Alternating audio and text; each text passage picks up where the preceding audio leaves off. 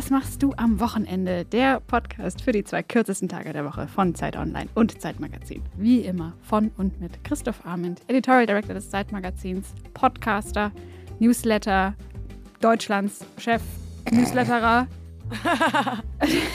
Was gibt's da zu lachen? Verzeihung. hallo, hallo. Ich wieder nur. Voll okay. Hallo Christoph. Hallo Ilona Hartmann, Schriftstellerin, Zeitmagazin-Autorin und bekannt von vielen Auftritten auf Festivals. und Mitgastgeberin von Und was machst du am Wochenende? Auch dieser Podcast wird wieder produziert von Charlotte Steinbach von Pool Artists. Und ähm, der Podcast hat im Grunde genommen schon auf der Straße heute angefangen. Mhm. Ja, ich saß, ich saß nämlich ähm, ein paar Häuser weiter äh, entfernt von unserem äh, kleinen gemütlichen Podcast-Studio äh, und habe noch so einen Kaffee draußen getrunken und dann kam plötzlich äh, unsere Gästin schon vorbei und meinte, ach, ich dachte, ich bin schon zu spät, ähm, kann ich noch schnell einen Kaffee holen? Und dann äh, ging unsere Gästin in das Café und schmiss erstmal so einen 5-Euro-Schein auf den Boden. Ja, ist ja bekanntlich wieder Festivalsaison und wir Musiker, wir haben es ja eh so dicke. Und ich weiß gar nicht mehr, wohin mit dem ganzen Geld. Also es passt wieder in meine Tasche. So. Ja, so ist es. So ist es mit den großen Popstars. ähm, sie äh, ist Schauspielerin, Musikerin, hat mit 14 die Schule verlassen, um ein Popstar zu werden und es hat funktioniert. Äh, jetzt ist Ja, sie damals sehr unerfolglos. Erstmal Fail. ist geboren in Solingen, hat dann die ersten sechs Jahre ihres Lebens in Polen verbracht, äh, ist dann in Nordfriesland auf dem Land aufgewachsen. Wir sind ja alle auf dem Land aufgewachsen, Ilona. Ne? Leider ja. Ja, und ja, hat so viele Hits und Erfolge. Goldene Schallplatte auch schon? Ist es wahr? Eine goldene Schallplatte, aber nicht alleine. Mit Hilfe von äh, Trettmann. Das ist Die okay. eigene brauche ich noch. Das ist okay, aber die, hast du so eine goldene Schallplatte irgendwo dann hängen irgendwo? Ja, eine habe ich. Also ich habe die noch nicht hängen, aber ich habe die im Eingangsbereich stehen, so dass alle Leute, die reinkommen, direkt wissen, was los ist und wie sie mit mir umzugehen haben. Der hat mit der Dave Buck gedreht, hat Hauptrollen gespielt schon in diversen großen Filmen und heute ist sie hier. Herzlich willkommen, Ali Neumann. Dankeschön. Ich freue mich mega, dass ich heute hier sein darf. Ich höre eure Podcasts äh, sehr gerne. Deswegen ist es eine große Ehre, hier heute aufzulaufen.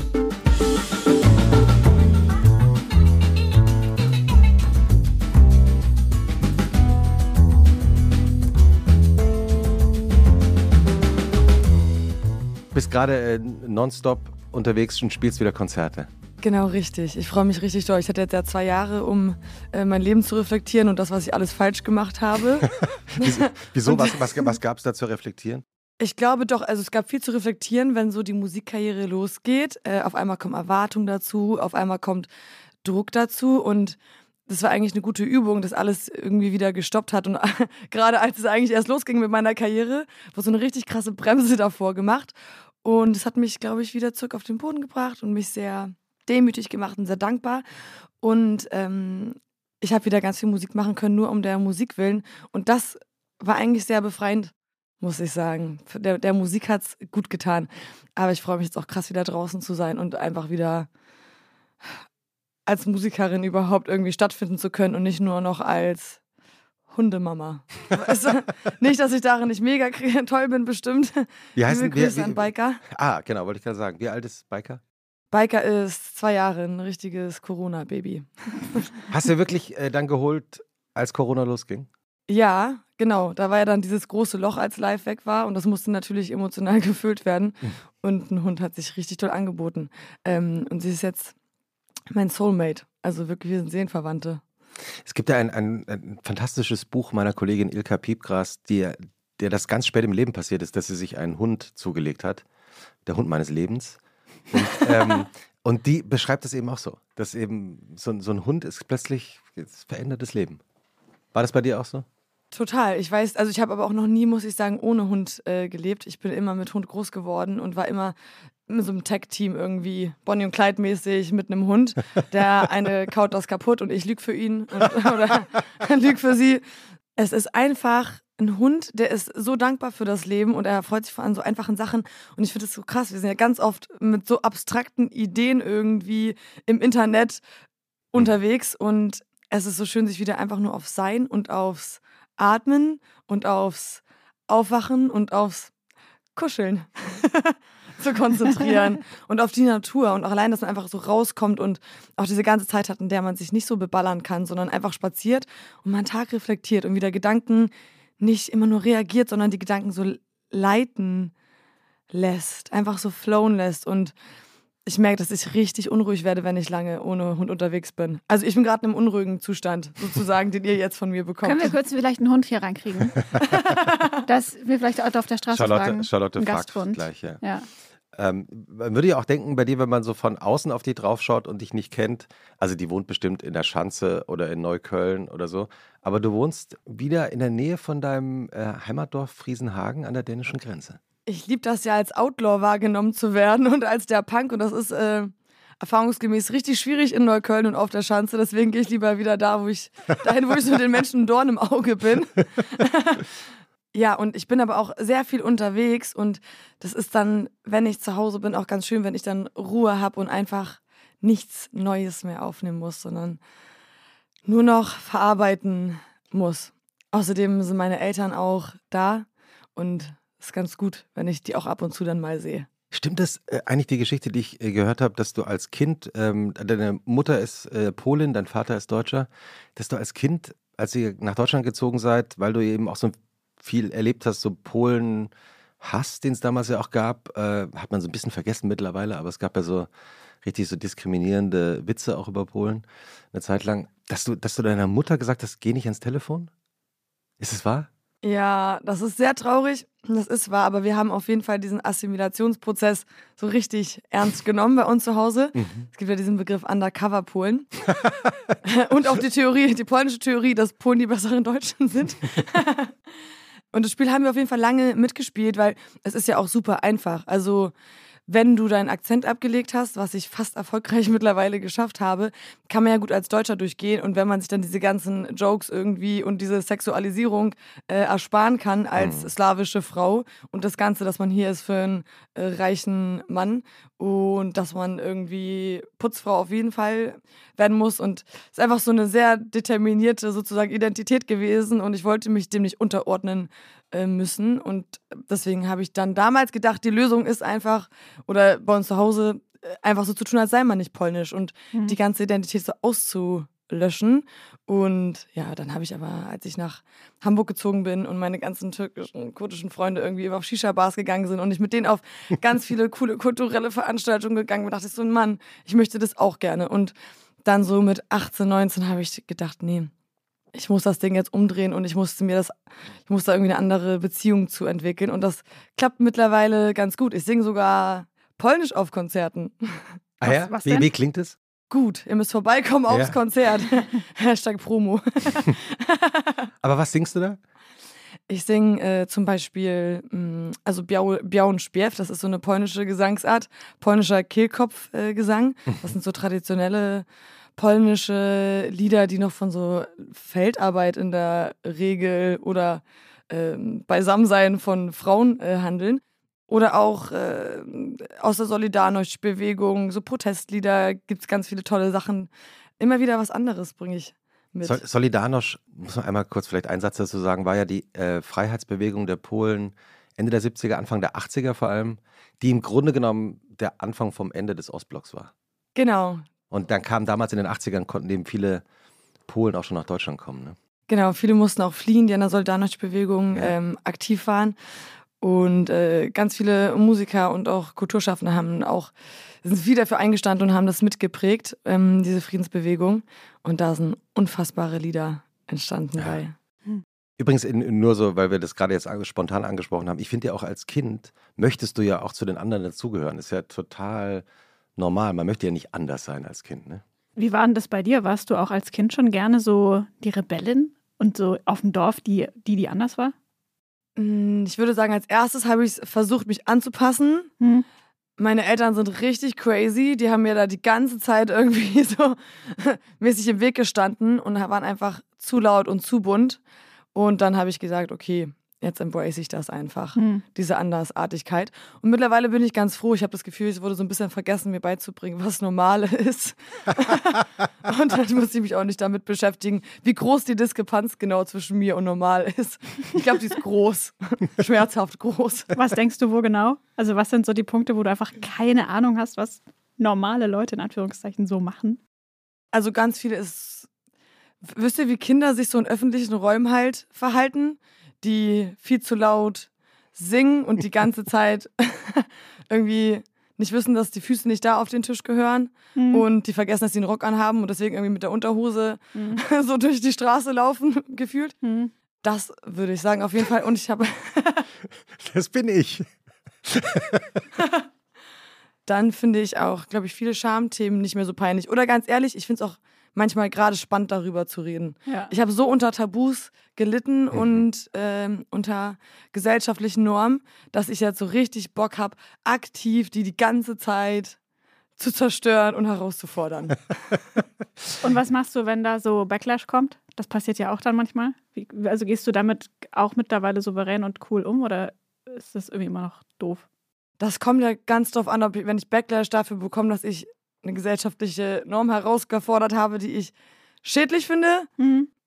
dann kann ich das äh, gut finden. Aber in der Regel ist es ja auch so, dass ich eigentlich nicht versuche zu provozieren in einem Sinne, dass ich irgendwie Fronten schaffen möchte und Opposition, sondern ich es eigentlich immer ganz schön finde, wenn man Leute schafft, mitzunehmen mit einer guten Energie oder vielleicht Mhm. irgendwie ein Freiheitsgefühl oder ein neues Selbstverständnis, ein offeneres Narrativ.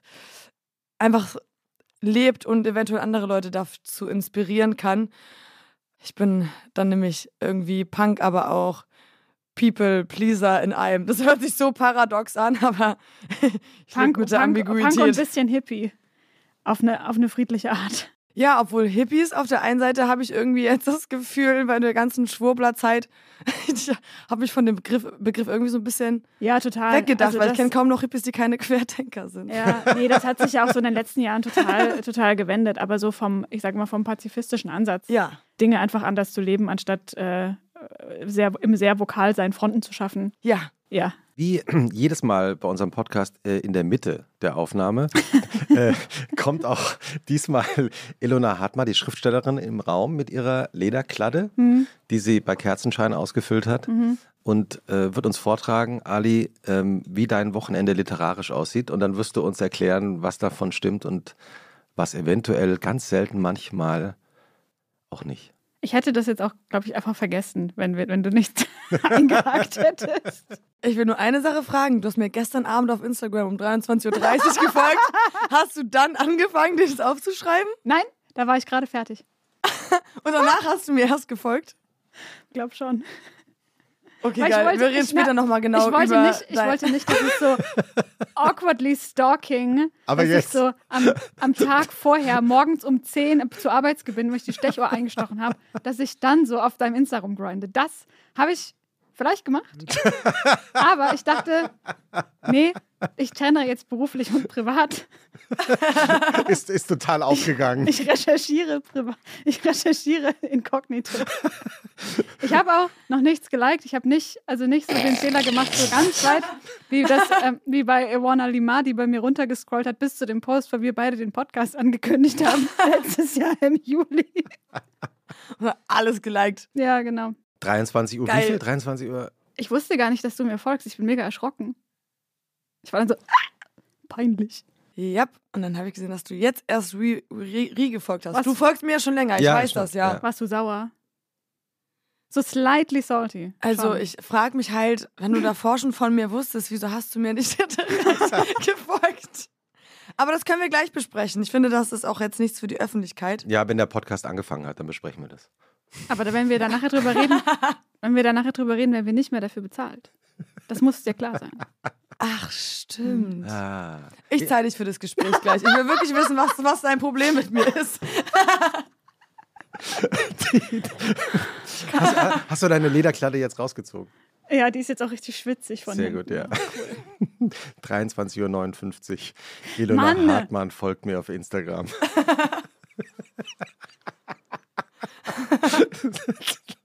Ilona, lies doch. Können wir ja? Bitte. Gut. Es gibt, und ich hoffe, ich verrate jetzt nicht zu viel, zwei Ali Neumanns. Die eine hat ein ärztliches Attest und ist von klassischen Wochenendaktivitäten befreit, weil sie Rock, als Rockstar auf Festivals, in Clubs oder Studios abgeilen muss. Die andere Ali Neumann verlässt zwei Tage lang Wohnung und Jogginghose nicht und hat Abdrücke von der Lesebrille auf dem Nasenrücken. Die eine ernährt sich von Backstage-Brötchen und 4 Euro Müsli-Riegeln von der Autobahntankstelle. Die andere schneidet stundenlang Gemüse als eine Art Meditationsübung. Die eine Ali Neumann hat wegen einem weitläufigen Festivalgelände 30.000 Schritte in der Schrittzähler-App. Die andere wegen einem XXL-Trödelmarkt auf dem Parkplatz vor Obi. Und beide würden behaupten, dass die jeweils andere das beste Leben führt. So, offenstehender Mund unserer Gästin. Was stimmt davon? Was stimmt nicht? Alles. So nämlich. Bin ich jetzt, äh, bin ich jetzt rehabilitiert? Ja, bist du. Oh, witzig. Und ich habe es tatsächlich so. Ich check schon immer, dass es zwei Ali Neumanns gibt, aber ich dachte eigentlich nur die öffentliche Projektion, die ich sozusagen irgendwie bediene. Und dann die echte. Aber du hast recht. Ich bin natürlich jetzt Zwilling auch so heftig in mir gespalten. Und äh, genau dieses Leben führe ich gerade. Ich bin morgen wieder auf dem äh, Weg nach Hause und werde wieder versuchen, mich zu sammeln und irgendwie wieder zu verbinden mit irgendeiner tiefgründigeren, äh, ruhigeren Seite in mir und irgendwie anders zu reflektieren. Aber dann gibt es auch noch diese nur Deliver Rockstar und High-Level Ali und das macht auch richtig Spaß. Mhm. Aber genau zwischen diesem Spagat bin ich die ganze Zeit am, am Leben. Aber ich liebe es auch so. Mhm. Ich, ich liebe genau das. Ich muss die ganze Zeit Kontraste haben. Es gibt bei mir nie die Antwort, das ist das Richtige. Stadt ist das Richtige oder Ruhe ist das Richtige. Land ist das Richtige. Diese Fragen gehen funktionieren. Schauspiel oder Musik. Es geht alles nicht. Ich finde, alles funktioniert immer nur so Licht und Dunkelheit. Ja. Du, äh, du, hast, du hast ja auch, äh, Ja. äh, du hast auch, äh, das für unsere Podcast-Hörerinnen und Hörer ist einmal zu sagen, du hast auch die blonde Haarfarbe abgelegt. Ich habe die blonde Haarfarbe abgelegt.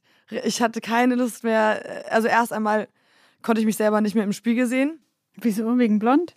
Nee, einfach, weil ich davor auch so jemand war, der die ganze Zeit gewechselt hat. Und dann meinte meine Managerin Missla, liebe Grüße, eigentlich mehr oder weniger eine Bedingung. Bitte bleib am Leben, wenn wir zusammenarbeiten, was bei mir nicht selbstverständlich ist, weil ich sehr clumsy bin und mir die ganze Zeit den Kopf überall anstoßen, runterfalle. Und äh, bitte behalt eine Haarfarbe, weil du siehst einfach jeden Tag aus wie ein anderer Mensch und ich erkenne dich literally auf der Straße nicht wieder. Das hat ja super funktioniert. ja, und dann habe ich aber tatsächlich drei, vier Jahre jetzt Ja. oder so diese blonde Haarfarbe im äh, blonden Bob behalten. Und ja, ja, irgendwann habe ich Missler angeguckt und war so, Missler, echt jetzt? Noch ein, zwei Jahre oder hast du genug? Und jetzt sollte ich endlich was Neues und ich bin sehr froh. Es war super viel Arbeit. Die Haare die ganze Zeit, ich habe eigentlich eher so rötliche, braune Locken und es war super viel Arbeit, die die ganze Zeit zu blondieren und jeden Tag zu glätten und damit man irgendwie so gleich aussieht. Und jetzt, jetzt wasche ich die nicht mal mehr. Jetzt ist es äh, knallrot, Knallrot mit dunkel drunter. dunkel Natur drunter. Ja. Äh, Ilona, wolltest du nicht eigentlich unseren Podcast anfangen, in, äh, indem wir nochmal besprechen, wie das Wochenende so wirklich war? Ah. Also, weil ich habe das Gefühl gehabt, dass, also wir müssen da nochmal ein bisschen drauf eingehen, weil äh, Ali hat sich ja elegant rausgezogen, indem sie gesagt hat, stimmt alles. Wie geht denn, Das ist also immer ein schönes Kompliment für mich, aber auch eine total gute Hintertür für die Gästin. äh, wenn du jetzt nicht äh, auf Festivals spielst, wie sieht denn so ein normales Wochenende äh, bei dir aus? Also wenn du zu Hause bist in dem Ort, den wir jetzt nicht nennen, aber in der Nähe von Friesenhagen an der dänischen Grenze in Nordfriesland. Wenn ich richtig Glück habe, dann ist XXL-Flohmarkt Yes. in Jübeck. Aber in der Regel gibt es keinen XXL-Flohmarkt. Das ist wirklich, dann ist Highlife. ähm, aber ich gehe tatsächlich immer auf den Flohmarkt eigentlich am Sonntag. Ich finde immer geil, dass da so ein Querschnitt der Gesellschaft ist und man mit so vielen verschiedenen Mhm. Menschen in Kontakt kommt. Und man hat ja auch immer dann so direkt einen Icebreaker, weil man irgendeine persönliche Geschichte zu einem Stück mit jemandem teilt. Mm, Ja, ich komme aus so einer Trödelfamilie auch mit Antiquitätenhändler-Eltern. Und Dein, dein Vater war Antiquitätenhändler ist, und ist Architekt, ne? äh, der war Architekt und ist jetzt Messi. Also Antiquitätenhändler. äh, Antiquitätenhändler, aber er kennt auch diese Antiquitätenhändler. Ja, das brauche ich noch, das brauche ich noch. Äh, das verkaufe ich ganz teuer. Und dann, ja, alles ja, aber dieses Verkaufen kommt halt irgendwie nie. Ich frage mich mal, also, wa- wie so Leute, die nur Massephase machen, aber dann nie anfangen zu pumpen. so. Also, Papa, irgendwann musst du auch verkaufen. Das heißt, Ja. aber das, das Sammeln hast du von deinem Vater geerbt? Ja, leider ja. Ich stelle das jetzt fest, dass ich auf einmal denke, mein Leben würde sich verändern, wenn ich diese Majolika Jugendstilvase dann zu Hause hätte. Und das tut sie auch, aber immer nur für zehn Minuten. Und in der Realität bist du nur ärmer danach. Wie, wie, äh, hast du so äh, Flohmarkt-Tricks, die du verraten könntest? Einwohnerflohmärkte sind auf jeden Fall mein Trick und ich würde nicht in die Stadt unbedingt gehen. Manchmal ist es schön, auf einen, so einen hippen Flohmarkt zu gehen, finde ich auch, wie am Boxy oder sowas. Und oft gibt es dann ja auch noch ein kulturelles Angebot vielleicht oder Künstler, die ausstellen. Aber wenn man geizig ist, so wie ich, dann würde ich euch empfehlen, geht in die kleinen Städte, wo noch immer viele, äh, wo auch ältere Leute wohnen, um, die ihren Dachboden gerade freigeräumt haben. Und da kriegt man dann auch coole Vintage-Sachen. Was sind so die Sachen, nach denen du immer guckst? Also Jugendstilvasen? Äh, ja, genau. Alles mit Jugendstil gucke ich immer nach. Alles, was ähm, so slawische äh, Folklore ist, äh, irgendwie was mit Trachten zu tun hat oder Folklore-Fotografien, aber das muss dann nicht nur slawische Sachen sein. Interessiert mich sehr. Ja, und Aschenbecher. Ah ja, sammelst du ist, Aschenbecher? äh, Lustig, ne? Das habe ich auch. Ich rauche nicht mal. Aber ich habe so Ding für Aschenbecher. Ja. Einer meiner besten Freunde Ich raucht kann auch deine nicht. voll rauchen, wenn du willst. Sehr gerne. Nein, Und ich rauche ja. auch nicht, aber Aber es gibt, es gibt Ah. wirklich, wie, wie viele Aschenbecher hast du? Größenordnung? Müsste ich mit meinem Vater streiten, welche mir und welche ihm gehören. Ja, ja. Also welche, wie groß ist eure gemeinsame Sammlung? 200. Ah, ja, Aschenbecher das ist vielleicht. viel. äh, ja, aber äh, was ist dein Lieblingsaschenbecher? Ich würde sagen, ach, Aschenbecher, es gibt so einen Aschenbecher, da ist noch so eine, ach, der ist richtig weird. das kann man so aufdrehen, also da ist so eine kleine Box drauf, man kann die aufdrehen und dann öffnen sich so ganz viele Fächer und da können überall vorgedrehte Zigarillos Ah, oder ja, Joints drin sein und oben drauf ist auch ein Aschenbecher. Du drehst dann diesen Aschenbecher und auf einmal fahren an allen Seiten Kommen die so Joints raus? raus. Aber dann halt so 200 Jahre alt. Und dann stelle ich mir vor, wie ja. so jemand wie Marie Antoinette oder sowas vielleicht mal so ein Ding benutzt hat und dann sich so ein Joint angezündet hat. Und ich denke so, ja, so soll es sein. Und äh, weil du sagst gerade Folklore, äh, Sachen, wa- was fasziniert dich daran? Ich weiß es, äh, ich, weiß, ich weiß es nicht. Nee, grundsätzlich haben wir in der Familie immer verschiedene Folklore-Festivals besucht. Das war irgendwie immer so ein gemeinsames Ding von uns allen, dass wir dann nach Krakau gefahren sind und uns ein Festivals angeschaut haben. Und ich weiß nicht, einfach die Kultur auch, die ich teilweise zu Hause mitbekommen habe und vermittelt bekommen habe, finde ich einfach Hat deine Mutter Folklore getragen? Ja, mit meiner Mutter wir sind wir auch immer gemeinsam mit unseren polnischen Westen dann und unseren Röcken und den weißen Hemden und hier Kopftücher, so wie ich es jetzt hier zum Beispiel habe. Das Ja. sind alles von meiner Oma. Be- Beschreib mal das. Äh, das ist so ein traditionelles polnisches ähm, oder auch ukrainisches rot, rot, Kopftuch. Grün, weiß. Rot, grün, weiß mit Blumen und dann hat das so Fransen und das trägt man oft als so ein Babuschka-Kopftuch. Ähm, genau, ich glaube auch, ich habe einfach eine sehr schöne Erinnerung an mein Leben in Polen. Also wir haben dort sehr äh, traditionell gelebt, ohne Anschluss mit Wasser, ohne laufend warmes Wasser aus dem Brunnen geholt und einfach eine ganz andere Zeitrechnung, die man hat, wenn man so mit der Natur lebt und auf dem Feld arbeitet. Und, Das heißt, ähm, heißt äh, richtig Bauernhof? Oder ja, richtig Bauernhof. Mhm. Genau. Äh, Selber das Getreide gemahlen. Wir sind mit dem Pferd rumgeritten, auch in die nächste Stadt, um Salz und Zucker zu holen. Und mein, wir hatten kein Fernseh dort. Mein Opa hat irgendwie dann abends ähm, mit einer Mundharmonika was vorgespielt und meine Mutter dazu Mandoline. Und ich weiß nicht, ich romantisiere so meine Kindheit, aber vermutlich, weil es einfach eine sehr schöne Zeit in meinem Leben war und ich dann noch geliebt wurde und meine Eltern dann noch applaudiert haben, als ich auf Toilette war und groß gemacht habe. Ich weiß es nicht. Aber das heißt, das heißt Musik, ihr habt, die ganze Familie hat immer Musik gemacht oder nur deine Großeltern? Meine Mutter hat auch Musik gemacht. Ja. Äh, mein Vater hat ist frei von Takt und Tonart. Aber ja, meine Mutter hat auch immer sehr, sehr leidenschaftlich Musik gemacht. Nicht gut, aber leidenschaftlich. Und ich glaube, das ist so das Ding. Ja, bei uns zu Hause sind wir große Musikfans. Also, das ist vielleicht einfacher, muss ich sogar sagen, als wenn man in einem Musikerhaushalt groß wird. Meine Eltern waren nur Musikfans. Was haben deine Eltern gehört? Die Also, wussten es dann nicht besser. Du hast, glaube ich, ganz früh Conny F- äh, Francis entdeckt für dich, oder? Die Schlagersängerin. Ja, das war wirklich echt so Zufall, weil sie auf dem Antikmarkt waren halt immer so Sachen wie France Gall oder Connie Francis Schallplatten. Und ich wusste nicht, was ich immer auf dem Antikmarkt machen soll. Und dann dachte ich, ja, ich fange jetzt an, diese alten Schallplatten zu sammeln, wo die Frauen irgendwie cool drauf aussehen. Und dann war so ein Instrumentaltrack auf dieser Connie Francis Schallplatte. Dann habe ich mitgesungen und ähm, danach sind wir ins Altersheim gefahren ich wollte das unbedingt Leuten vorspielen. Ich wusste natürlich da schon, wer meine Zielgruppe ist, mit Connie Francis ins Altersheim. Und das fanden die Leute halt richtig toll. Das war ja Musik aus deren Jugend. Mhm. Die haben dann ja genauso wie ich jetzt meine Kindheit romantisiere, ihre Kindheit romantisiert. Mhm. Und äh, danach konnte ich nie wieder aufhören. Ist aber auch Musik äh, zu machen. Der alte deutsche Schlager ist auch unterschätzt, weil man, der ist ja ein bisschen überlagert von dem Trash-Schlager, den man so in den letzten hm. 10, 20, 30 Jahren gehört hat, oder? Also ist schon einfach, also es war im Grunde genommen war es mehr, ähm, weil du auch France Gall gesagt hast gerade, war es im Grunde genommen mehr Chanson, also mhm. musikalisch, ne? Also auch die ganz frühen Udo Jürgens Lieder sind ja eigentlich Chansons. Oder Hildegard Knef. Ja, genau. Mhm. Ja. Ja, ich glaube, Schlager kann man echt ganz gut mit dem Begriff eigentlich so ein bisschen Pop gleichsetzen. Pop hieß ja auch eigentlich mal eine Zeit lang nur Popular Music und da ist ja dann jede Musikrichtung mit einem begriffen, aber mittlerweile haben wir dann wiederum so einen eigenen Begriff, der sich hm. daraus irgendwie etabliert hat und wir assoziieren jetzt ja mit Pop nicht unbedingt David Bowie oder Prince, was auch Popmusik ist im weitesten Sinne, hm. sondern denken halt dann eher an Katy Perry und sehr spezifische Formen von Pop. Und ich glaube, ein Schlager auch so. Jetzt ist für uns Schlager halt der Schlager-Move. Mhm. Findest du dich Pop oder Rockstar? Äh, was findest du denn? Finde ich mehr Rockstar. Yes! Hm. Dankeschön, das freut mich sehr doll.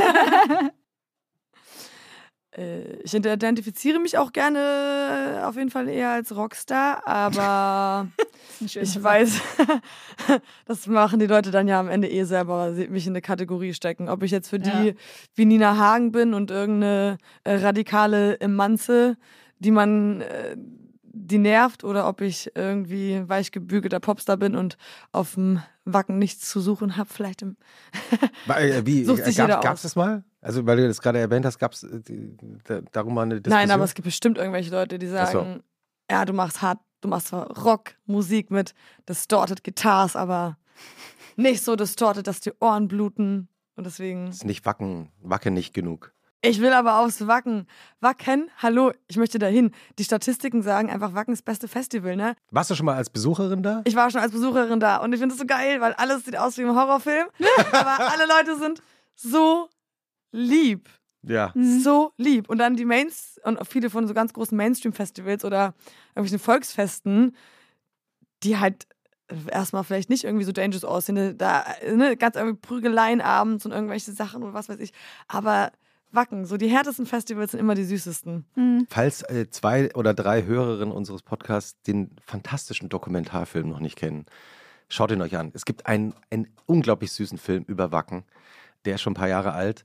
Und die Dokumentarfilmer begleiten einerseits die Fans, also auf dem Weg dorthin, aber eben porträtieren vor allem dieses Dorf. Und da sieht man so Omis und Opis zusammen am Kaffeetisch sitzen und die erzählen dann von Wacken und ihrem kleinen Heimatdorf und wie die sich dann, die Einwohner sich dann auf die Besucher vorbereiten und diese Biervorräte anschaffen und sich freuen, wie einmal im Jahr der Wahnsinn über sie einbricht äh, in diesem kleinen Dorf. Also ein, ein zauberhafter Dokumentarfilm. Nehmen wir in die Shownotes. Den möchte ich gucken. Ja, ist wirklich ganz toll. Ich finde auch, ich habe gestern Abend ähm, darüber nachgedacht, wie lustig eigentlich manche Festivals heißen. Das ist ja wirklich, also wo man sich so denkt, wo, also alle müssen mit Festival. Was? Strack am Lack. Rocken am Brocken. Was? So Rocken am Brocken ist aber auch mein Favorite. Ist auch, das ist auch mein Favorite. Aber ich, ich schwöre dir, wir könnten jetzt innerhalb von fünf Minuten an diesem Tisch einfach nur mit Dingen, die auf dem Tisch stehen, Festivalnamen uns ausdenken. Ja, so wie früher Friseurlädennamen. Ja. ja. Wie, also ich, ich wollte noch mal kurz auf dein Wochenende zurückkommen, Ali. Also wenn du jetzt, wie, wachst du morgens früh auf oder? Ich wach morgens früh auf. Wann denn? Ähm, in der Regel so kurz vor sieben. Mhm. Und dann sagt meine Hündine, Ali, das ist so geil, dass du auf der Welt bist. Und dann schlägt sie mich halt richtig krass ab und dann denke ich so, ja, okay, du hast ja recht. I'm gonna bless the world with my presence. Und dann gehen wir halt zusammen raus und dann ist da halt niemand, den wir blessen können mit unserer Presence. Außer euch beiden. Außer uns beide. Ja. Und deswegen, äh, dann gucke ich mir immer die Straße an, wie sich so die Botanik verändert hat. Das ist so krass, Leute. In der Straße ist wirklich nichts, aber es ändert sich trotzdem. Mhm. Dann ist da der Girsch und auf einmal ist der Löwenzahn schon wieder weg in der nächsten Woche. Und dann pflücke ich immer für meine Hasen das ganze Grünzeug. Ach, Hasen gibt's auch. Ja, Wie heißen die? genau. Die heißen ähm, Budjata und Wojciech und Richard Dudek. Rest in Peace, der Marderhund hat ihn gefressen. Oh, ja. Und äh, wenn du dann, äh, wenn ihr dann von eurem äh, gegenseitig äh, eure, äh, euch blessenden Spaziergang zurückkommt, wie geht's dann weiter? An einem Samstag zum Beispiel. Dann mache ich in der Regel äh, Gesangsübung äh, ungefähr, weiß nicht, eine halbe Stunde erstmal zum Aufwärmen, bisschen so Körper stretchen, einen Bezug zu meinem Körper bekommen. Gi- Gibt's, ähm, dann eine besondere Übung, die du empfehlen kannst?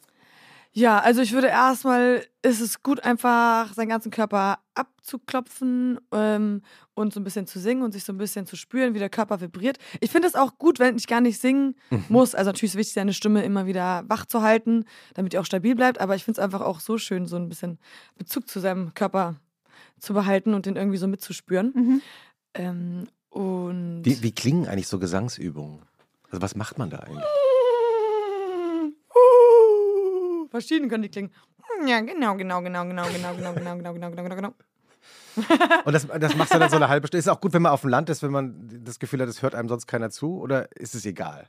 Also wenn ich das im Hotelzimmer mache, dann höre ich in der Regel, wie Leute laut lachen nebenan. Oder dann mitmachen so. Und ich immer so, I'm getting paid for this.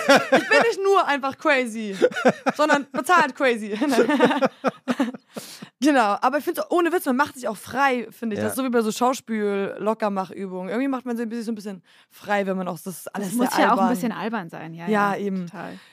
Dann Zeitungen lesen in der Regel, nachdem man erstmal sich wieder aufgebaut hat, so sich wieder runterholen Ja. auf dem Boden der Tatsachen, dass doch nicht alles geil ist, auch wenn Biker das versucht mir zu verkaufen.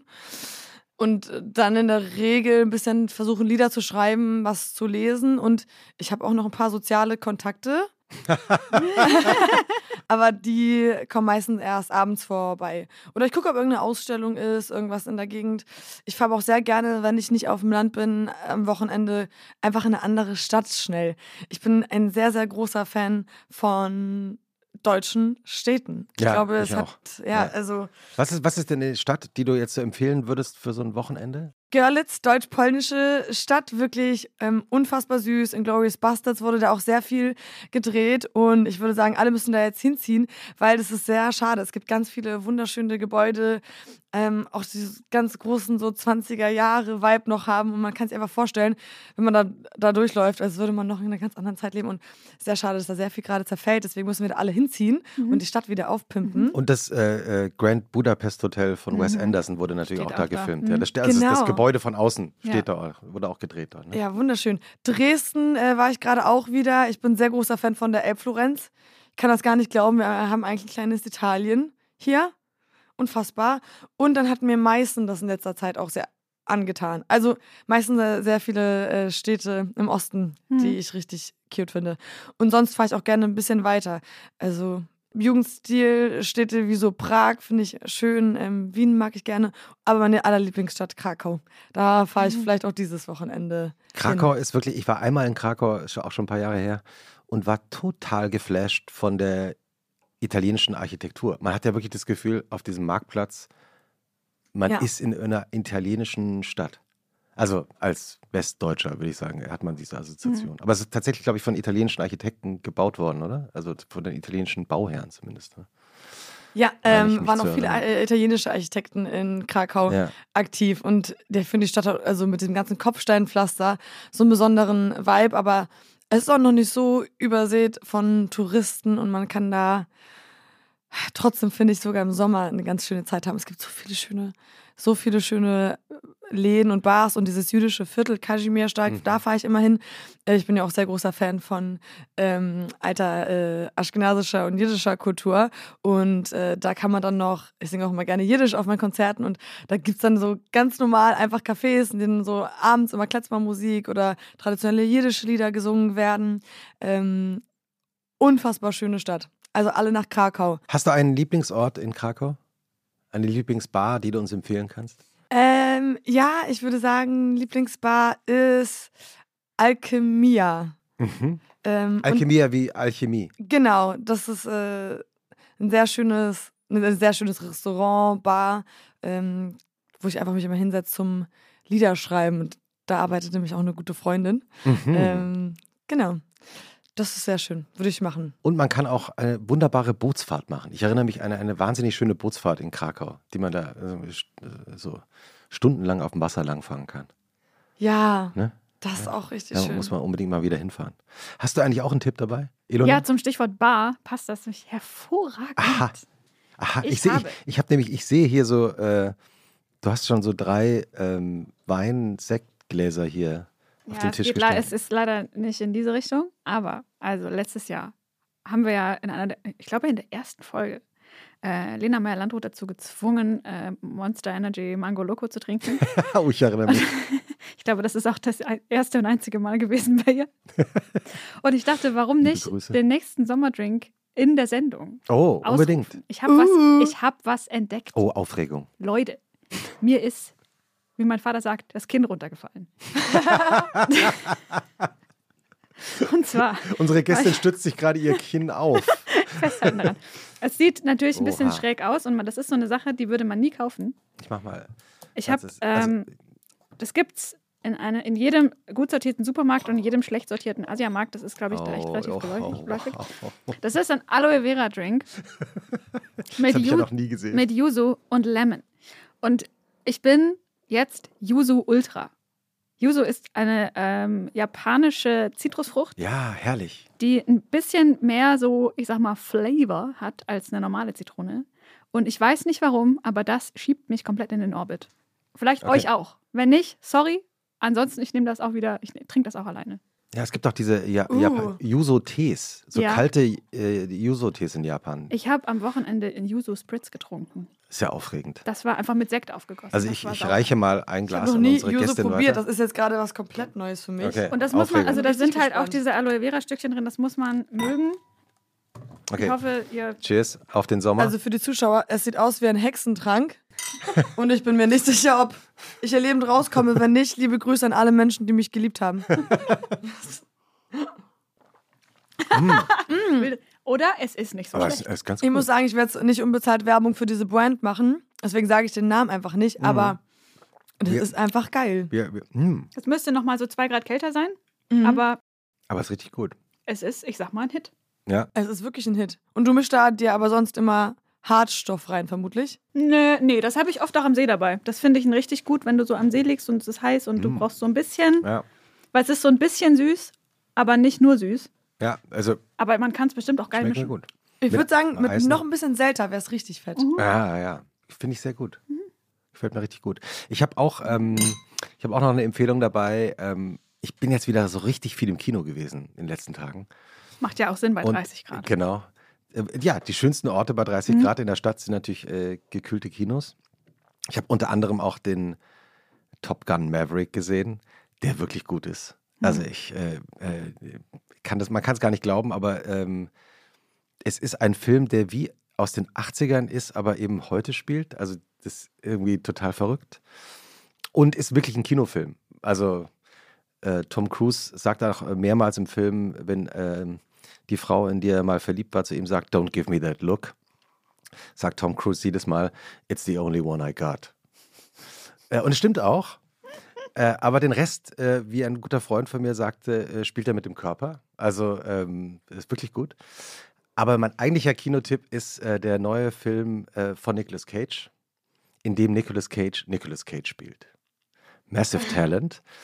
ähm, der Film geht so los, dass Nicolas Cage als Nicolas Cage äh, in Hollywood einen Filmproduzenten trifft und ihm überzeugen will, dass er diese Rolle unbedingt bekommt, die er jetzt haben möchte. Nicolas Cage in dem Film hat äh, so ein paar Probleme mit der Familie, mit der Tochter und vor allem auch Geldprobleme. Er lebt in einem Hotel und sein Manager sagt, äh, du schuldest diesem Hotel 600.000 Dollar aus dem letzten Jahr. Und dann sagt er, ich bin aber so gerne da, die mögen mich so. Ja, sagt er, das ist das Problem. Und dann gibt es ein Angebot an ihn, dass er für ein Abendessen nach Mallorca fahren kann, indem er, dass er eine Million Dollar bezahlt bekommt. Und damit geht der Film los. Also mehr will ich nicht verraten. Aber meine allerlieblingsszene in dem Film ist, die kann man nämlich verraten, dass der Fan, der äh, in Mallorca lebt und ihn diese eine Million Dollar zahlt, ihm irgendwann sagt, ähm, was seine absoluten drei Lieblingsfilme sind. Und die, also drei und zwei sind natürlich Nicolas Cage-Filme. Aber sein absoluter Lieblingsfilm ist eben auch mein absoluter Lieblingsfilm. Deshalb saß ich im Kino da und habe wirklich in mich hineingejubelt. Na los, Smashers, was ist dein absoluter Lieblingsfilm? Paddington 2. ja. Paddington 2. Und ich sitze im Kino und höre den Fan in dem Film sagen Paddington 2. Und ich bin wirklich äh, Bist du aufgestanden? Äh, praktisch aufgestanden, habe gejubelt. Wer mich gesehen hat in diesem Kino vor ein paar Tagen in Berlin, das war ich. Paddington 2. Und, ähm, äh, Was ist wirklich, so gut an Paddington 2? Paddington 2 ist, ähm, also wer ihn nicht gesehen hat, schaut ihn euch an. Ist tatsächlich, also ich bin jahrelang durch die Welt gelaufen und wurde ausgelacht, so wie von euch auch. Gerade weil, weil, weil Paddington 2, äh, ich habe mal Paddington 2 gesagt, das ist mein Lieblingsfilm. Paddington 2 hat mittlerweile die besten Ratings bei Rotten Tomatoes. Wegen dir. Ähm, ja, trotz mir. Und der Film ist ein, also er, er slidet so rein als Kinderfilm, aber es sind fantastische Schauspieler dabei. Hugh Grant in mhm. der besten Rolle seines Lebens als Bösewicht. Also es ist wirklich, ähm, Paddington 1 ist okay, aber Paddington 2, ich sag's euch. Okay, hab, Paddington 2. Ja, wirklich. Heute Abend. Wirklich. Heute Abend schaut ihn euch an. Ja, das ist meine Empfehlung. Geil. Ähm, wenn du jetzt, äh, äh, Ali, wenn du jetzt so in den Samstagnachmittag reingleitest, ähm, äh, sagen wir, du bist von der Ausstellung zurück aus Lübeck, äh, was passiert so am Samstagabend, wenn deine sozialen Kontakte auftauchen? ja, in der Regel tatsächlich ganz kleine Runde und dann immer grillen im Sommer abends draußen. Und im Winter koche ich einfach was. Äh, zwei, drei Leute Mehr nicht. Ah ja, als ist die Regel. Ja, ich finde es nicht so geil in größeren Gruppen, mhm. aber ich glaube, es ist so ein ADHS-Ding. Ich mag auch nicht in Restaurants oder Bars gehen. Das ist mir immer zu laut. Und wenn dann so, so viele Leute wuseln, ist für mich immer. Hat lange gedauert, bis ich das verstanden habe. Aber einfach, weißt du, wenn Leute zu mir aufs Land kommen am Wochenende und wir haben richtig Zeit miteinander und dann, und die arbeiten auch tagsüber und ich mache mein Ding und dann abends sitzt man irgendwie und kocht und hat richtig Zeit zuzuhören und vertieft zu sein finde ich schon schön. Ab und zu, ich bin auch genug mit großen Gruppen unterwegs, wenn ich immer irgendwie auf Festival, Sommer ja. und so ein Kram bin, dann lieber ganz intim und eng und äh, was? Ja. Keine Ahnung, Ilona, wo das jetzt herkam. Ilona irgendwelche. Hat man, Ilona hat man gerade so kurz noch unten geschaut. ich habe deinen Blick gesehen, Ilona. So vielleicht, vielleicht schüchtern. Ja. Also, nein, nein, das ist okay. Ein freudscher Versprecher. Das sind nur meine Träume. Das ist nicht so, wie meine, wie meine Abendplanung leider läuft. äh. ähm, und was gibt es dann zu essen? Und nur um das Thema zu wechseln. Ja, ich bin sehr schlecht im Kochen. Eigentlich kann ich tatsächlich nur Suppen. Es gibt dann irgendwie Lecho oder Borscht-Suppe mit Pierogi. Oh, ich liebe ähm, Borscht. Ah, Borscht ja. ist toll. Das ist so, ich bin so diese ganz klassische Band. Ähm, Köchin. Das gibt ganz viele Menschen, habe ich das Gefühl, die können genau eine, also ich kann günstig auf Masse kochen. Und jetzt, wo ich auf einmal ja nur noch wenige Leute treffe, ist das immer dann so ein bisschen underwhelming, wenn jemand. Die Gulaschkanone bleibt halb voll. genau. Was ist das Geheimnis vom, äh, von guter Borscht-Suppe? Ich würde sagen, ehrlich sein dieses Ganze mit echter roter Beete und so ist Blödsinn. Im polnischen Laden kann man sich einfach so eine rote Beete-Essenz kaufen. Dann gibt es so, ein, äh, so eine Kräuterbrühe, die heißt Vegeta. Die kann man mittlerweile auch bei. Die Polen haben das äh, so, so durchgesetzt, dass man das überall mittlerweile kaufen kann. Und das mischst du eigentlich zusammen. Und damit die Menschen denken, dass du eigentlich rote Beete echte da reingeschnitten hast, nimmst du aus dem rote Beete-Glas so noch so drei rote Beete-Zipfel, schneidest die selber, schmeißt die da rein und dann und es schmeckt in der Regel viel besser und viel intensiver, als wenn du wirklich nur mit rote Beete-Saft arbeitest. Ich würde mir immer diese 3 Euro Essenz aus dem polnischen Laden holen. Ja, das ist äh, ja. Lima in einer unserer letzten Folgen hat ja auch gesagt, äh, bei, dem, bei, bei, der Soße, wo Spinat rein muss, dass sie nie echten Spinat, also nie äh, selbst nie frischen. frischen. verwendet, sondern immer den Tiefkühlspinat, weil mhm. sonst ist das zu aufwendig. Liebe Grüße. Ähm, was gibt es dazu zu trinken? Kein Alkohol. Du trinkst keinen Alkohol? Nee. Aber ich bin richtig großer Fan von alkoholfreiem Radler mittlerweile geworden. Mhm. Das finde ich sehr gut. Und äh, ansonsten Giersch Schorle und so ein Kram. Also jetzt im Sommer nehmen wir alles, was wir im Garten wachsen haben. Aber macht ihr selber? Und gießen es mit heißem Wasser auf und dann lässt du es kurz stehen und dann kannst du da noch Salt dazu machen. Mm. Brennnessel, alles. Ich weiß nicht, es schmeckt gar nicht so lecker, aber ich habe das Gefühl, dass es, was so schlecht schmeckt, muss gesund sein. Hörst du eigentlich dann auch, also hört ihr dann, kannst du viel privat viel Musik hören? Traurig, gestern wieder drüber nachgedacht. Tatsächlich kann ich gerade zum Beispiel gar keine Musik hören. Mhm. Nee, wenn ich am Festival, dann bist du noch während des Soundchecks da und dann in der Zeit, in der du wartest, machen ja noch andere Leute irgendwie Soundcheck und so ein Kram. Und dann singst du den ganzen Tag und dann hörst du einfach nur sieben, acht Stunden Musik und eigentlich muss ich aber gerade noch schreiben. Das heißt, ich höre auch noch die ganze Zeit meine eigenen Handy-Memos dazu und schreibe darüber Texte. Und ich bin gerade in einem Modus, da kann ich nur Musik machen. Ich kann das gar nicht äh, erklären, als würde es so einen AB-Schalter geben, Output oder Input. Mhm. Aber beides gleichzeitig Du, äh, du Geht hast, nicht. Du hast gerade so nebenbei gesagt, ähm, wie hast du das gesagt? Ich, ich, ich höre Handy-Memos und schreibe Texte drüber. Ja. So schreibst du Songs. Wie geht das eigentlich? Viel. Also ich prokrastiniere halt richtig gerne und Texte schreiben ist halt das Schlimmste, was der Musikerjob mit sich bringt für mich mittlerweile. Und dann schreibe ich gerne Musik im Raum, macht mir sehr Spaß und macht das Lied eigentlich komplett fertig. Und am Ende hast du nur noch das Problem, also bist eigentlich bereit zu veröffentlichen. Musikvideo steht schon, nur der Text ist noch nicht da. Und äh, genau, damit kämpfe ich mich dann immer wochenlang ab irgendwie und im Tourbus hänge ich dann da und gucke schon wieder bedeutungsschwanger aus dem Fenster wegen, wegen irgendeiner Line, so Eminem-mäßig und weint so und guckt, wie der Tropfen am Fenster runterläuft. so, das ist, äh, das ist gerade mein Leben. Und dann denkt man ja, ja, wenn, wenn der eine Salz, Satz falsch ist, dann geht die Welt anscheinend unter. Ach, es ist so belastend. Wieso kann man das nicht mit ein bisschen Entspannung und Leichtigkeit machen? Ich glaube, beim Schreiben geht das nicht. Ich kenne niemanden, der entspannt und gerne und flüssig schreibt. Aber du zum Beispiel, ne? No. Hä? Also das, du hast auch keinen Spaß in deinem Job? Nee. Ach krass. Also ich finde Schreiben schrecklich. Ey, weil du schreibst ja so unbe, also wirklich so unbedarf und so locker und witzig, auch wenn du zum Beispiel twitterst. Ich habe mich gefragt, ob das eigentlich eine gute Übung ist, um wenn du grundsätzlich längere Texte schreibst, einfach nicht so ah. diese schlimme Hemmschwelle zu haben, sondern ob das sozusagen immer so ein so ein Zugang ist, so eine Tür, die man sich offen hält. Das stimmt eigentlich. Wie geht's dem zweiten Buch eigentlich? Oh nee. Wunderbar. Wollen wir eine Selbsthilfegruppe aufmachen und nennen wir sie mein, Meine Leben ist eine Schreibblockade. ich meine, es ist ja alles Jammern auf hohem Niveau. Schreiben ist an sich ein total wunderschöner Job. Aber ich glaube, das, was ich. Sagte sie in das, Richtung der Verlage. Was auf, das, was ich, auf Twitter, was ich auf Twitter mache, das ist schon so ein Selbstläufer geworden. Ich glaube, das kann ich nur da. Und sobald ich dann ich schreibe ja auch noch andere Sachen, wo jetzt nicht unbedingt groß mein Name draufsteht oder wenn da eine Anfrage kommt, kannst du uns das und das schreiben, sage ich immer, oh ja, das klingt toll. Und dann muss ich es machen und dann denke ich, fuck, ich glaube, ich kann das nicht. Und ich glaube, Schreiben ist wirklich einfach 60 Jahre denken, wie geht das nochmal? Wie jedes Mal aufs Neue sitze ich vor so einem leeren Blatt mit blinkendem Cursor und denke mir, hä? wirklich? Ich glaube, ich also kann das nicht. zum ersten Mal gemacht, ne? Ja. Das ist so geil. Wie ist es, wie ist es beim Songschreiben? Geht es dir auch so? Ja, genau so. Jedes Mal sitze ich da und denke so, das ist. Ich habe noch nie ein Lied geschrieben. Wie, ich, also ich habe wirklich das Bedürfnis, jedes Mal, wenn ich da so sitze vor meinem Blatt zu denken, ich google das jetzt nochmal. Mhm. How to write a song, ne? Ihr wisst nicht, das ist mein Und ich, frag, ich sag dann immer so, hey, habt ihr vielleicht schon mal alte ähm, Vorlagen davon oder wie habt, wie habt ihr das sonst gelöst? woran, woran äh, Ali, woran, merk, woran merkst du, dass, ein, dass, ein, dass eine Melodie funktioniert oder dass ein Song jetzt fertig werden könnte? Weil du könntest ihn ja praktisch ohne, ohne Ende immer wieder überarbeiten.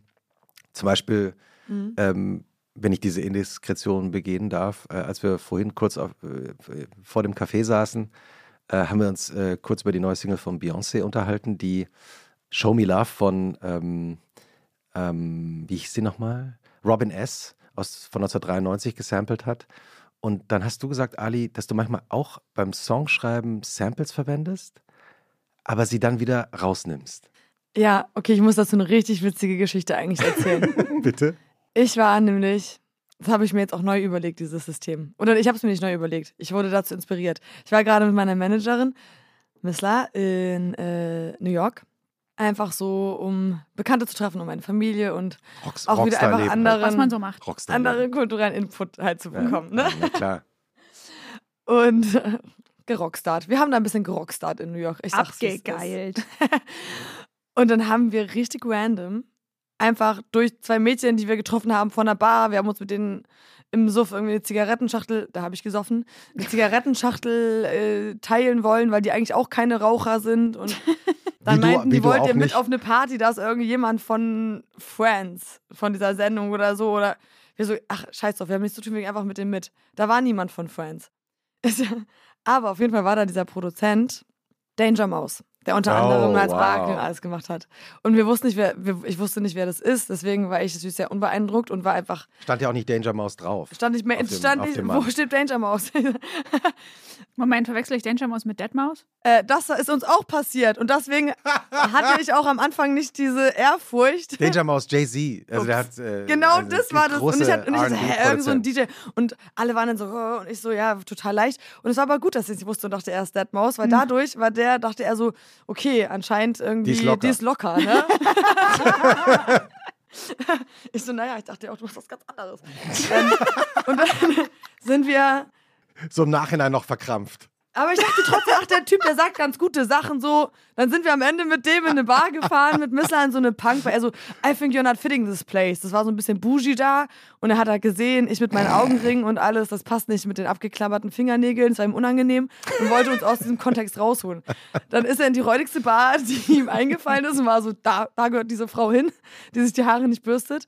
Und ähm, dann hatten wir ein richtig gutes Gespräch und er sagte zu mir, er hat mit so vielen MusikerInnen gearbeitet und die meisten, ein gutes Album machen alle, aber die meisten zerbrechen danach daran, dass sie allen Menschen zeigen wollen, wer sie sind. Aber keiner weiß, wer er ist.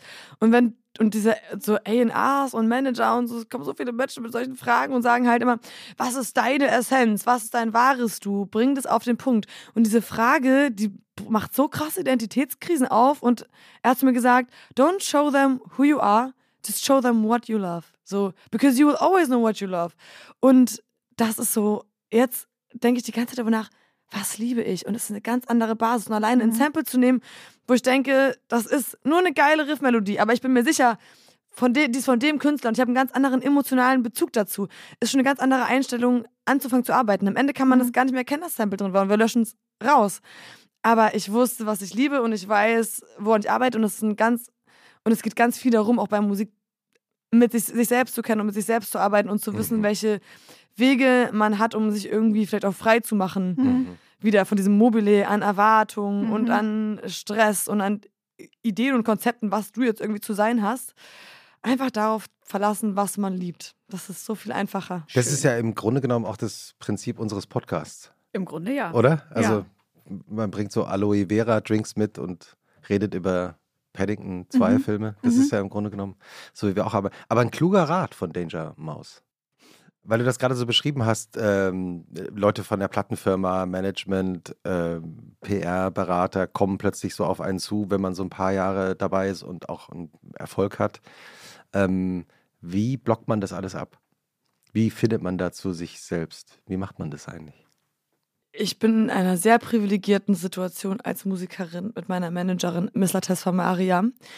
Also erst einmal, wir konnten uns äh, aus sehr vielen Konstrukten befreien und ich darf jetzt sehr, sehr, sehr selbstbestimmt arbeiten und äh, wir haben jetzt ein eigenes Label, Yaga, wie Baba Yaga, die Hexe, und ähm, verwalten selber meinen Katalog und meine Musik und das ist einfach unfassbar viel wert und Mhm. sie hält mir den Rücken so krass frei, damit ich mich auf Kon Musik konzentrieren kann und auf Kreativität und nicht nur das, sondern sagt auch, ey, Ali, lass jetzt da und da was machen oder keine Ahnung, da ist ein cooles Konzert oder ich kenne da spannende Leute. So, sie, sie hilft mir sogar, äh, mhm. kreativ zu bleiben und, ähm, Guck mal, da, da ist Deadmaus, den DJ, den sprechen wir mal an. Zum Beispiel. Ja. Hätte sie nicht in dem Moment rauchen wollen, hätten wir niemals diese Girls kennengelernt und wären auch niemals bei Deadmaus gelandet. Aber. Das heißt also, äh, weil du gesagt hast, aus Konstrukten rauslösen, würdest du jungen Musikern und Musikern, äh, die jetzt zuhören, genau diesen Rat geben? Achte darauf, dass euch alles gehört, dass die Musik, die ihr macht, euch gehört, dass die Rechte bei euch bleiben? Ich würde sagen, es gibt da gar keine richtige Antwort. Es kommt ganz darauf an, was für ein Künstler du bist. Es gibt Künstler, die haben irgendwie eine sehr große kreative Vorstellung und Vision von dem, was sie machen möchten. Und dann haben andere Leute vielleicht eher eine konkrete Vorstellung davon, wie deren äh, Alltag oder Kontostand aussieht. Also es kommt ganz darauf an, was deine Ambition ist. Hm. Und bei mir war es so, es hat, es war immer sehr aufwendig. Ähm, andere Leute davon abzubringen, sich kreativ zu involvieren, weil ich bin, ich liebe es mit Leuten zusammenzuarbeiten, aber in der Regel mit anderen Kreativen und nicht mit anderen Anzugträgern oder solchen.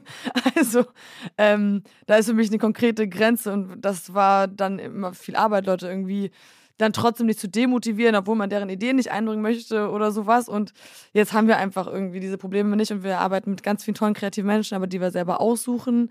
Ähm, und das ist, ja, das ist sehr viel leichter. Aber man, es gibt da keine Regel. Ich bin dankbar für jede Person, die mir geholfen hat und in mich investiert hat. Äh, und auch wenn das vielleicht nicht die optimalen äh, Konstrukte waren für mich als Kreative, weil mir malen vielleicht einfach manche Mühlen äh, in anderen Systemen zu langsam oder brauchen zu viele Absprachen und ich bin nicht so gut in Absprachen.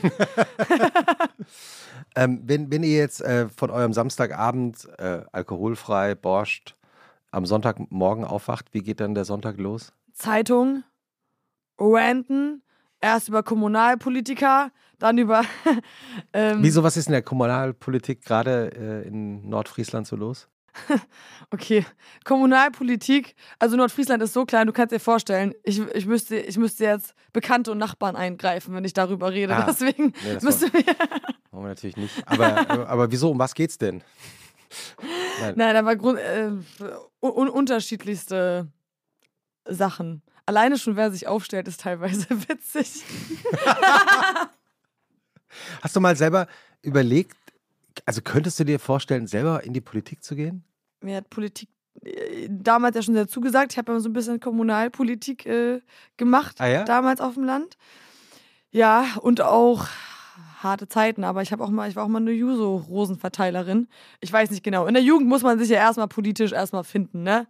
So ich finde äh, Politik auch spannend, aber ich habe auch sehr viel Respekt davor. Ich würde sagen, das ist sogar als öffentliche Person in der Politik nochmal ein ganz anderer, mhm. anderes Level. Mhm. Und ähm, natürlich muss man da auch mit äh, Regeln spielen und vielleicht akzeptieren, dass man diplomatisch immer sein muss. Ich finde Politik schon sehr schwierig und da habe ich mehr Plattform, meine ähm, Ideen und meine politischen Vorstellungen den Menschen durch meine Kunst zu indoktrinieren. Ja. Wenn du jetzt, wenn du einen Tag lang Königin von Deutschland wärst, was würdest du machen? Ganz klar, es einfach Obdachlosigkeit verbieten. Housing First. Das ist so eine Frechheit, dass das noch immer in Deutschland das Ding ist. Also, ich weiß nicht genau, wie wir die auf die Idee kommen, dass in diesem Wohlstand so wenige Menschen unter uns leben sollen wie Tiere mit irgendwelchen großen Verletzungen und multiresistenten Bakterien. Also, ich will gar nicht zu konkret werden, aber es ist einfach so absurd und krank. Mir wird wirklich schlecht, wenn ich durch Hamburg und Berlin laufe. Mhm.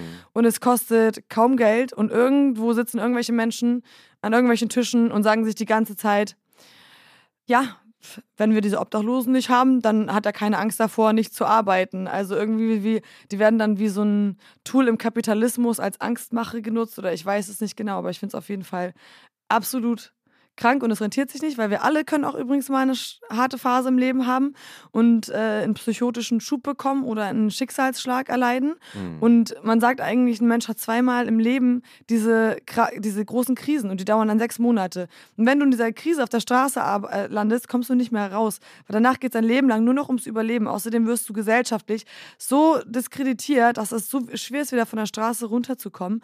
Und ähm, ich sehe das nicht ein, die ganze Zeit zu arbeiten und Steuern zu zahlen, wenn der Deal ist, dass wenn mir was passiert, ich auf der Straße lande. Das finde ich so räudig. Und es ist auch. Äh, ja, deswegen nö. Obdachlosigkeit beenden. Mhm. Es rentiert sich nicht. Es kostet viel mehr Geld, Mensch. So rente ich morgens zum Beispiel, wenn ich aufstehe. das, das, das, kriegen, das haben wir, ich wollte gerade sagen, wir haben so ein kleines Gefühl bekommen, wie so ein gemütlicher Sonntagmorgen. So bei dir, so beim Kaffee. ja. Ali rentet wieder. Nee, das kann doch nicht sein. Ohne Witz, es ist viel, viel günstiger, Leute von der Straße zu holen, als danach ja. immer sie auf der Straße die ganze Zeit ähm, zu versorgen. Hm. Es ist so ein Schwachsinn und ich will jetzt endlich wissen, welche Leute am Tisch sitzen und sagen, dass wir Obdachlose brauchen. Und dann auch dieses Argument, dann kommen alle hierher. Ja, dann sollen alle hierher kommen und nicht auf der Straße leben. Also, wir sind auch eh in Europa mittlerweile in einem geschlossenen Markt. Auch, das ist dann, ja, sonst kommen jetzt alle noch mehr Polen und bla bla bla bla bla. Das ist auch eigentlich super rassistisch, Obdachlosigkeit. Also die wenigsten Menschen auf der Straße in Deutschland sind auch Deutsche, die ohne deutsche Staatsbürgerschaft äh, darfst du die ganzen Angebote überhaupt nicht mhm. wahrnehmen. Also zum mhm. Beispiel die Winternotunterkunft. Wenn du gerade aus Lampedusa gekommen bist zum Beispiel ähm, oder aus dem Balkan, dann mhm. darfst du da einfach nicht rein, wenn es Minusgrade ist. Mhm. Du kannst einfach in Deutschland einfach vor der Straße erfrieren und sagen, hallo, ich erfriere. Darfst einfach nicht rein. Kein deutschen Pass. Mhm. Es ist doch krank. Du wirst an Krankenhäusern abgelehnt, teilweise. Es ist, ja. So, nochmal ein bisschen gute Laune gemacht für und euch alle. Gegen Obdachlosigkeit. Wenn ihr Langeweile habt, Ehrenamt. und dann, und dann, und dann so in, in den Sonntagnachmittag hineingehend äh, ist ja dann immer die große Frage, Ilona, die wir am Ende unseres Podcasts unseren Gästinnen und Gästen immer stellen. Die sich jetzt auf das Thema hin natürlich auch absolut wundervoll anfühlt zu stellen. Aber trotzdem, mal zurück. Was findest du persönlich als Ali Neumann, Rockstar, Popstar mit zwei Persönlichkeiten, schlimmer? Sonntagnachmittag oder Montagmorgen? Ich würde sagen Sonntagnachmittag. Mhm. Dann, sonntags merkt man doch immer, dass man schon wieder nicht hinbekommen hat, was man will. Und jeden Montag glaube ich mir selber ganz kurz 20 Minuten, dass diese Woche anders wird. und das habe ich vor, so zu machen, bis bis ans Ende meines Lebens. Jeden Montag so tun, als hätte man irgendwas ja. unter Kontrolle, nur wenn man seine Zähne geputzt hat. Ja. Letzte Frage habe ich noch. wie haben eigentlich deine Eltern reagiert, als du mit 14 die Schule abgebrochen bist, nach Hamburg gezogen bist und plötzlich angefangen hast, äh, Musik zu machen und sagst, ich möchte, ich möchte jetzt Rockstar werden? Meine Eltern haben so mäßig gesagt, endlich. Die haben sich gefragt, warum bist du eh jemals dahin gegangen? Wirklich? Wir sind doch, ja, natürlich, da, also diese Fans von antiautoritärer Bezie äh, Erziehung, aber Waldorfschule, Beziehung ja. auch. Waldorfschule war aber dann wiederum auch nicht das, äh, ist ja auch nicht das Richtige, weil ja, Rudolf Steiner und auch ein paar schwierige Gedanken, mhm. äh, ja, mit verschiedenen komplizierten und wie sage ich das denn? Okay. Ja, ja. Ihr wisst schon, Rudolf Steiner. Ich ja. muss nicht, Waldorfschule war auch nicht das Richtige für uns. So, keine Schule war das Richtige. ich war schon dann da, es gab ja eine Schulpflicht in Deutschland. Natürlich, selbstverständlich. Und wir haben uns versucht, fernzuhalten und zu distanzieren, auf jeden Fall immer. Das war eine sehr besondere Folge von Und was machst du am Wochenende? Wow, ja, schön. Vielen Dank für die Energie, die du hier ins Studio reingebracht hast. Ali Neumann. Dankeschön, es hat mir richtig Spaß gemacht mit euch. Jetzt können wir noch mal ganz kurz durchgehen, was ich alles gesagt habe, was auf jeden Fall meine Karriere beenden könnte. Und dann streichen wir das gleich zusammen raus, okay? Ja. Oder seid ihr so richtig journalistenmäßig? Hier, hier wird ja, ich nicht. Hier wird ja, hier wird Wunderbar. Ja, wird ja, hier, hier, wird ja nichts rausgestrichen, nie irgendwas rausgestrichen. ähm, so sind wir bei der Zeit. Wie schön war es. Danke und schönes Wochenende, Ali. Dankeschön, Dankeschön. euch allen. Tschüss. Und Ehrenamt, wenn ihr Langeweile habt, das macht ihr nicht nur für andere Menschen, sondern für euch selber. Das ist ein Raum der Begegnung, wo es um andere Sachen geht als nur deine eigene Selbstwirkung und Effektivität, sondern ums menschliche Miteinander sein. Es tut es, es ist so geil, glaubt mir einfach. Und ähm, wählt Ali Neumann.